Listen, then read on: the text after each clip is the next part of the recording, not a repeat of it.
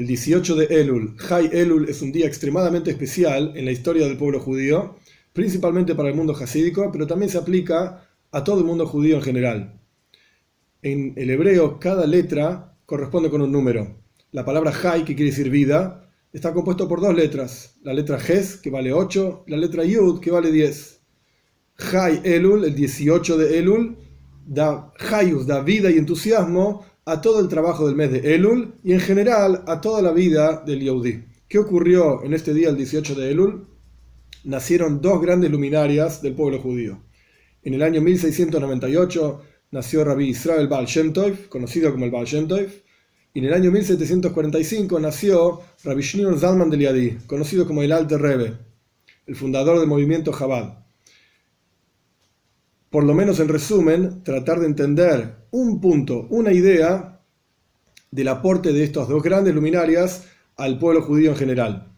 En el momento y en el tiempo en que surge Baal Shem ahí por el año 1600, el pueblo judío en esa zona donde surge, en la zona de Ucrania, Rusia, Polonia, estaban totalmente devastados por pogroms. La palabra pogrom es una palabra que surge de una palabra rusa, que lo que significa es destrucción, violencia, masacres de judíos a manos de los cosacos, que era el ejército de liberación ucraniana, a manos de los rusos.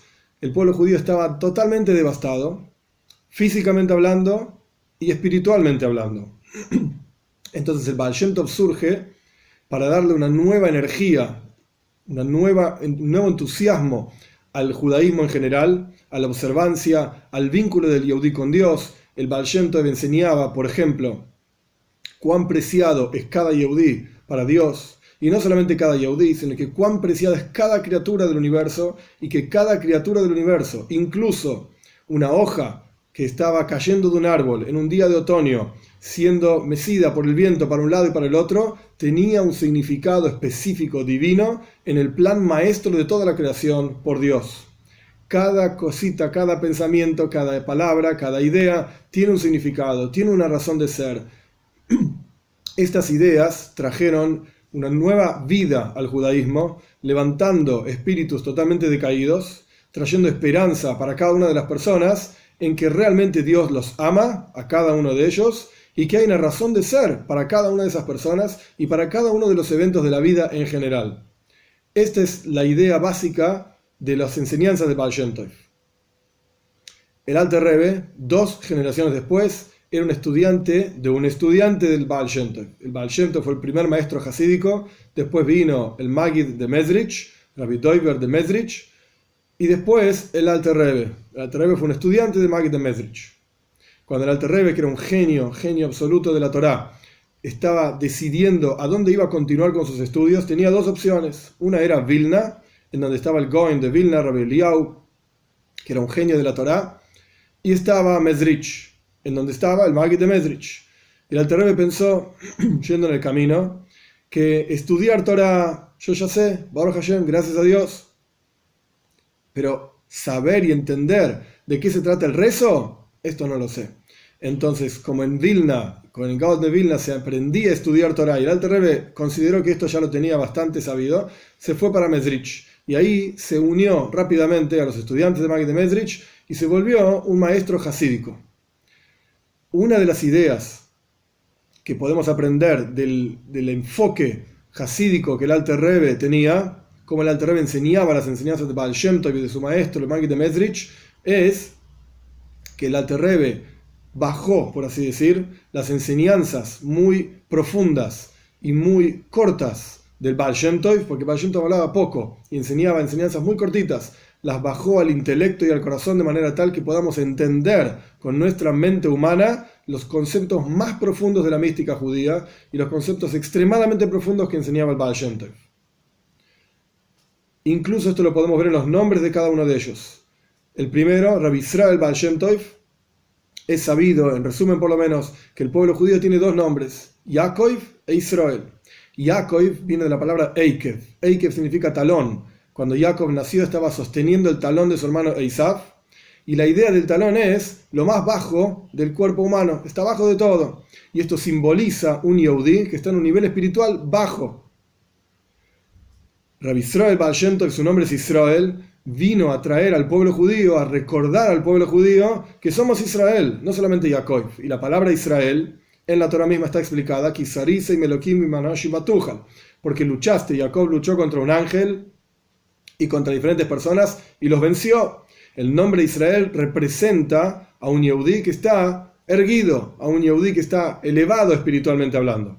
Entonces Baal vino a elevar, a mostrar cómo cada Yehudí no es solamente Jacob, sino que también Israel. Estamos elevados en el sentido de que podemos superar las dificultades de la vida y podemos elevarnos en nuestro espíritu y servir a Dios con alegría. En el caso del Alte Rebbe, su nombre era Shneur Zalman, Shneur por un lado y Zalman por el otro lado. La palabra Shneur es Shnei Or, dos luminarias. Por un lado, el Alte Rebbe escribió el Shulchan Aruch, una versión del Shulchan Aruch más moderna, por así decir, que nos enseña la ley para nuestra generación. Y por el otro lado, el Alte Rebbe escribió el Tanya. El Tanya es la base, la Torah escrita del Hasidismo, por así decir, desde el pensamiento de Chabad.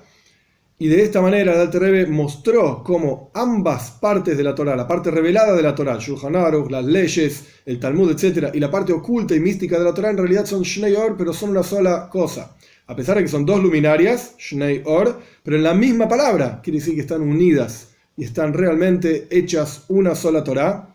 Y la palabra Zalman, el, nombre, el segundo nombre del Alter Rebbe, se puede entender como las letras Lizman. Son las mismas letras, nada más que ordenadas de otra manera. Lizman significa en el tiempo.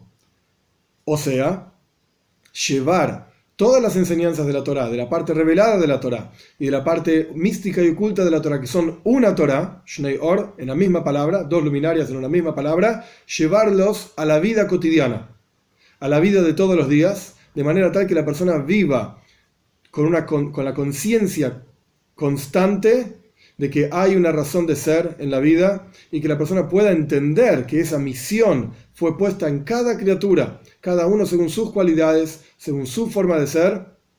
Esto es lo que enseñaba el Alter Rebbe y a través de montones de ejemplos y de ideas, de vuelta, bajar conceptos extremadamente profundos, Lizman, para aplicarlos todos los días en la vida cotidiana, en la observancia de mitzvot. El Baal Shem para terminar, escribió una carta en la cual en la carta cuenta que subió al cielo y se encontró con Mashiach. Y le preguntó a Mashiach, así está escrito en la carta, ¿cuándo vas a venir? Y Mashiach le respondió,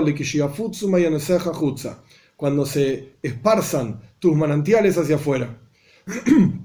o sea, lo que Mashiach le estaba explicando a Baal Shem es, cuando las enseñanzas hasídicas se expandan y esparzan por todo el mundo y lleguen a llenar el intelecto y el corazón de cada ser humano, entonces va a venir Mashiach. A través de estas dos luminarias, a través de este día tan especial de Hay Elul que nos da Hayus, nos da vitalidad y entusiasmo y energía en el servicio a Dios, es que en la práctica va a venir Mashiach pronto en nuestros días.